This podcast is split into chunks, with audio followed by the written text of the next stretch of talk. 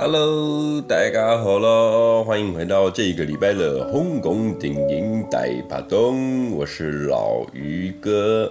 那首先呢，先跟大家报告一下，这个礼拜的节目啊比较特别，因为是加录的一集哈，并不在我们的没有在我们的 schedule 里面，我们呃另外再腾出来时间来录的这一集。为什么呢？为的就是因为黄鹤喜庆啊，疯狂拍手叫好的这一届。金马奖第五十九届最佳男主角的影帝呢，就由我们的伟大的香港演员黄秋生黄大哥以《白日青春》这部电影夺得了这一届的金马奖影帝，拍拍手。没错，就在我们得到这一则讯息，在得到黄秋生拿到影帝的这个讯息当中呢，我们就决定马上来加入一集这个秋生大哥的特辑啊。但是《白日青春》这一部戏呢，需要在应该是明年四月才会在台湾上档，所以我们到那个时候才有办法看到那这一部优秀的电影。那这部《白日先生》这部电影，它其实也还有入围了这一届的最佳新导演啊，跟最佳原著剧本，所以想必也是一部非常好的作品啦。那既然啊，他现在都在讲选举嘛，选举大家蹭个热度。那秋生大哥这一次拿到了影帝之后，我们就决定来讲一下，来和各位聊聊，介绍一部电影给各位。就是在二零一八年上映的啊，由陈小娟首次执导，导演是陈小娟陈小姐，那监制呢是陈果啊，知名的电影幕后制作人陈果，他们呢是这部电影叫《沦落人》，那是香港呢首部剧情电影计划第三届大专组的得奖作品。换句话来讲啊，这个呢就是由香港电影发展局所拨款赞助的一个电影啊。那这一部《沦落人》呢？呃，香港电影发展局当年只用了三百二十五万的港币作为预算给他们拍，所以呢，算是一个比较小成本、小资助的电影。那但是票房呢，当年在香港也是炸裂了一千九百多万港币的这个票房啊，实在是太厉害、超精彩的一部电影。然后呢，当然，领衔主演的就是我们的黄秋生大哥啊，另外还有一名菲律宾籍的演员，他叫做激素孔尚志。激素孔尚志。那另外配角的部分呢，还有叶童、李灿森等等的。那其实就是由这几个简单的角色来构成整部电影。那这部电影呢，沦落人，沦落人，故事讲的就是同是天涯沦落人啊，同是天涯沦落人。相逢后必曾相识，没错，就是《家有喜事》的续集呀、啊，不是不是，开玩笑开玩笑。这部《沦落人》哈，说真的，他的故事主要主轴在于黄秋生饰演的主角叫做梁昌荣梁先生。那他其实是一个工地的工人啊，原本他生活也过得还不错。那因为工伤的意外之后呢，就是在工地不小心受了伤啊，受了伤之后导致他的半身不遂。那要在轮椅上面呢度过他的后余生，然后之后他原本也是一个美满的家庭，然后瘫痪了之后呢就妻离子散嘛，潜入潜入灰暗等等的，他的人生就从原本还不错的小康家庭变成一个独居的老人。那他离婚的太太跟他的儿子呢就到了国外去继续的生活去念书。那一当一个半身不遂的一个老人呢，他就是领着救济金跟他的一点存款去过他的很困困苦的生活啦。而黄秋生呢，也因为他是一个残疾人士嘛，所以他必须要有一个他去请一个就是看护啦，外籍的看护，然后来来帮助他的生活起居，比方煮饭给他吃啊，帮他洗澡，然后。啊，照顾家里等等的清洁卫生等等，所以就请他陆陆续续，其实换了很多个看护啦，然后换到了这一个就是由姬宿孔尚志饰演的这个阿莲呐，阿莲是他这个新一任的看护。那他们两个呢，原本刚认识之后，基本就就是一个一个老板，然后一个看护嘛的问题，所以两个其实是有一点，嗯，文化上的差异，也有主仆上沟主仆之间沟通的这个。嫌隙呀，然后中间就好像隔了一道墙的这种感觉。那没想到，因为讲真的嘛，日久生情，那他们两个人也最后慢慢的磨合，慢慢的磨合，磨合出两个也从一开始对对方有点猜忌、怀疑啊、敌对，然后甚至也有一点那也会互相吵架啦、打闹这样子，然后后面变成啊两人互相的慢慢的去了解对方。比如说阿莲，他渐渐的去了解黄秋生。啊，了解黄秋生说为什么这个人他会自己一个人在家，其实他有一个很爱的儿子在国外，那他也很喜欢他这个儿子，然后去了解他的生活。那黄秋生这个人呢，他也去慢慢的理解这个阿莲，就是这个外劳，这个菲律宾籍的这个帮佣。去了解他为什么会离乡背景的从菲律宾来到香港去做工作，没办法，因为呃理想跟现实当然是没有办法在一起。他在菲律宾没办法赚到钱嘛，所以只能来香港赚钱。但是他呢有一个梦想，他的梦想呢是成为一个嗯照相的摄影师啊，照相艺术家。所以两个人呢就开始慢慢的推波助澜，帮助着对方的梦想去执行了对方追梦的这一条路。那其中还有一段。就是他们在互帮助、互相追梦的这一段，很多的那种小细节、小剧情啊，其实，呃，非常推荐各位去看这一部《沦落人》。那中间的剧情，今天一样，第一集我们暂时不阐述，暂时不阐述太多，先跟大家讲讲基本，然后请大家感兴趣之后去看这一部《沦落人》。下个礼拜呢，我和老马的最聊电影，再来好好的讨论一下这个剧情。那基本上这一部片哦，最重要的就还是呃黄秋生黄大哥跟这个饰演阿莲的基础孔尚志。两个为主角，那另外配角的部分的话也很精彩，是由呃知名老演员啊叶童，叶童可能很大家都不太清楚他是谁，因为毕竟如果是最近才接触香港片的的话，就不太了了解他。那叶童啊，老实说，当年我认识他的时候，他就是演那个《跛豪传记》呀，里面那个跛豪的老婆，算是很早期的老演员了。那他在这部片里面，他演的是黄秋生的妹妹。那虽然戏份不多，但是也很精彩。另外一个男配角呢是李灿森，李灿森他在这一部片里面演的就是这个黄秋生多年来的好朋友。在黄秋生他已经呃很狱卒，然后整天坐轮椅，就是在半身不遂的情况之下，他还是跟他是一个很好的朋友，每天就会常常啊，譬如说带东西来给他吃啊，来陪他聊天，然后照顾他，甚至是呃去。弄了一些成人的录影带啊，来跟黄秋生做这个健康教育的认识啊，健康教育的认识啊。那像这一部《沦落人》吼，基本上在整部片的色调啊，都呃，就是一部很轻松的剧情片，很温温温的节奏下去进行的剧情片。我常常每次吼，只要第四台在播啊，我就是会很不不由自主的，就一定会把这一部戏给看完。所以《沦落人》。它就是一个很温温的节奏作品，让你很舒服的看，然后整体的色调也偏温暖。而这一部片呢，重点是我会觉得它在对于描述香港的，譬如说这种像黄秋生这种呃独居老人、半身不遂老人的背景，甚至是他整个居住环境，香港当时的色调，包含它的菜市场、它的街道，都是一个很完整，然后很接地气的呈现，并没有过多的夸饰。啊，就是很完整的呈现目前香港这个面貌，这对我来讲是一个一部电影，那个拟真的程度是相当拟真的。而陈小娟导演她的首次指导作品啊，可能因为也是有啊，譬如说陈果帮他做监制嘛，跟黄秋生这种大咖来陪着他追梦，所以这一部《沦落人》作为他第一部的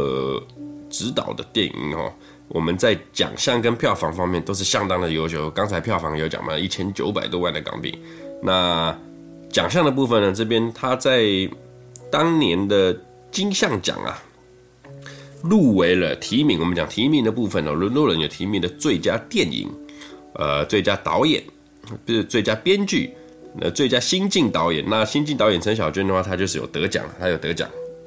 而黄秋生呢，也有入围了最佳男主角，而且也得到了奖项。也拿到那也斩了那货的那一届的影帝啦。最佳女主角呢，就是由这个外籍菲律宾籍的技术孔尚志，她有入围最佳女主角，但是她并没有得奖。但是她入围了最佳新晋演员呢，有得奖。那李灿森也入围了那一届的最佳男配角，但是他没有得奖。但是以这么多项的提名，然后导演有得奖新晋导演，那黄秋生得了影帝，这当然没话讲嘛。这边下面哈，跟大家来探讨一下那一届的。就是三十八届的这一届金像奖的名单呐、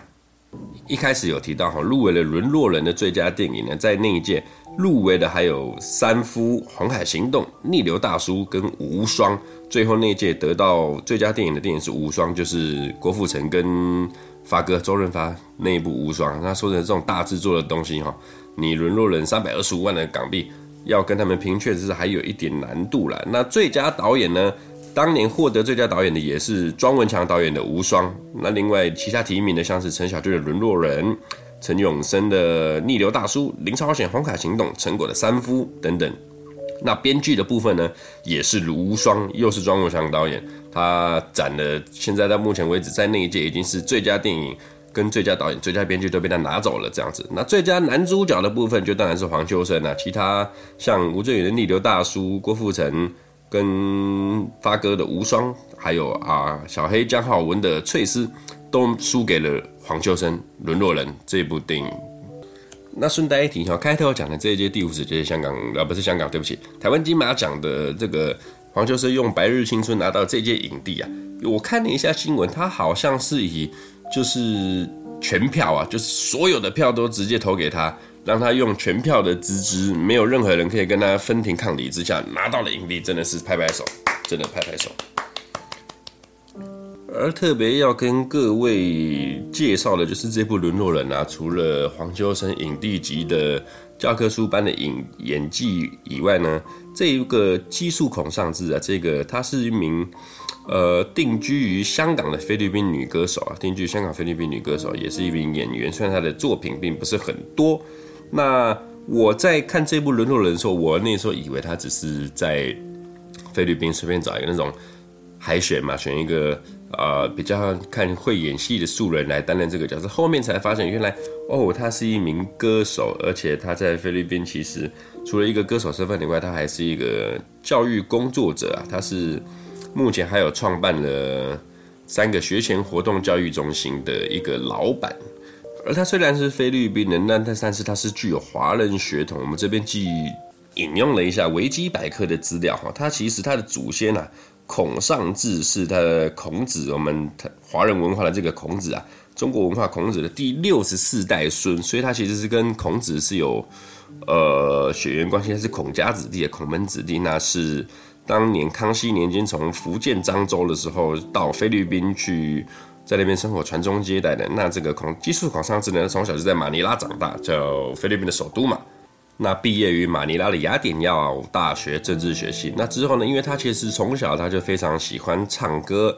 那之后，在他很小的时候，十岁的时候，就因为那个人家在招人啊，音乐剧在招人，音乐剧招人之后，他就进去音乐剧进去去演出。那也一边念书一边演出，一直到这个音乐剧，他踏入音乐剧这一段，到大学结束之后，他选择去定居香港。那又参加了香港迪士尼乐园的这种舞台演出，所以接受了很多的不少目前的工作。所以镜头的演出对他来讲，应该并不是一件很难的事情。之后呢，陈小娟导演要拍摄这一部《沦落人》的时候，就是要招募这个必须要一个菲菲律宾菲佣的这个角色嘛，就是里面讲的阿莲桑托斯。那基素孔上志呢，就在这个时候去面试。那他是透过了很多关很多关面试之后，终于获得了这个角色，然后并用他相当精湛而且很自然的演技，哇！除了我刚刚讲的那个。金像奖最佳女主角跟最佳新演员以外，她在其他香港电影评论学会学会大奖啊，最佳女主角跟香港电影年度大会最佳新演员，反正她是用这个角色呢，其实刮了不少奖项回来了。所以，但是从《沦落人》之后，其实没有看过她更多适合她的作品演出。所以目前我看过她的电影也也当然也只有这部《沦落人》，我个人觉得她在里面的。演技的诠释啊，说真的，其实是不输黄秋生。他可以跟黄秋生分庭抗礼，然后并不会被黄秋生吃掉他的演技太多哈。因为基本上，其实常常看香港电影的人里面，应该都会发现，有一个比较老的，就是资历比较深的影帝级的人物的话，往往他会呃，在人们的刻板印象、观众刻板印象中，他会去覆盖过一些新晋演员啊，或者是个与他搭配的配角等等的。那种光环光彩吧，被被他所抢，他就在所难免嘛，因为是那种老影帝的等级。但是姬树孔尚志在这部片完全没有被黄秋生吃掉，他在戏里面的诠释啊，甚至就是我个人认为，以一个新晋演员的演出啊，他其实在这部戏里面的演技发挥，与黄秋生来讲，甚至是有过之而也没有没有没有到无不及啦，就是两个真的是差不多的一个一个。输出啊，演技的输出，而更伟大的是咱们影帝黄秋生黄大哥啊，他呢，当初在接手，这也是看文章哈。他在接这部片的邀约的时候，其实是他正值他演艺多年的第一潮。因为老实讲了，他其实觉得他那时候已经从香港影坛退休。因为可能比较不清楚的人，其实黄秋生在香港哈，其实他的政治色彩、政治立场有比较明确一点。所以在香港，我们讲，其实你的政治色彩比较比较像鲜亮的话，其实。呃，很多的电影公司跟导演比较不敢找你拍戏，哪怕你是一个影帝级的情况。那黄秋生呢？其实他那时候其实就非常的呃闲啦，就是没有没有剧本嘛。然后听到这个陈小娟导演要拍这部戏，拍这部戏《沦落人》这部戏，然后要去圆梦，而且剧本呢，黄秋生觉得相当的不错，是少数这种香港影坛啊，我们用菲律宾人这种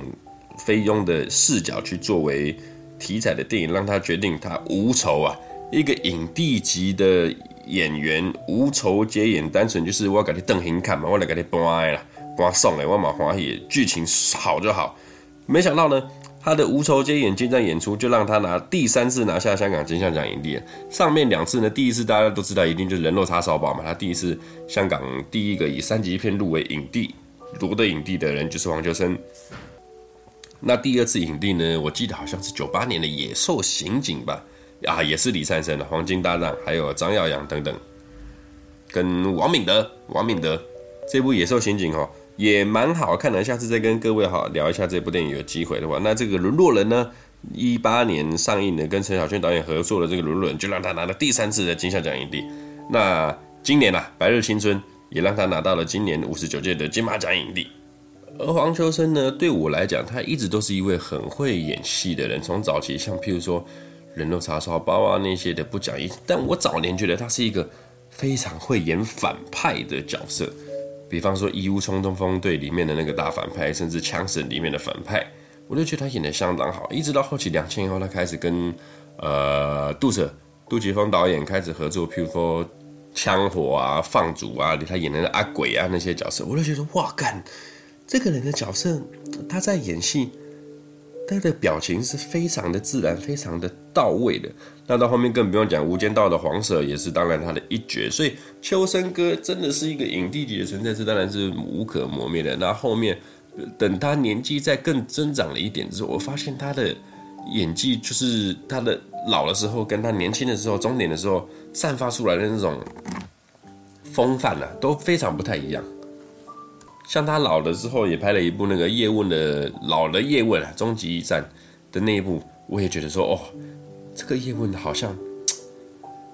演得很好。他比对我来讲，比甄子丹的三部叶问来讲，他对于叶问的老年之后的那种苟延残喘，但是还是得发扬咏春的这种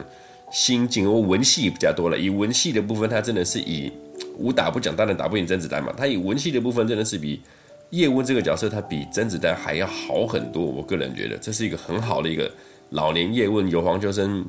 下去诠释，他就做得很好。那像《沦落人》里面，他这个苍龙先生，梁昌荣先生，他也做得非常好。他完全诠释了一个残疾先生该有的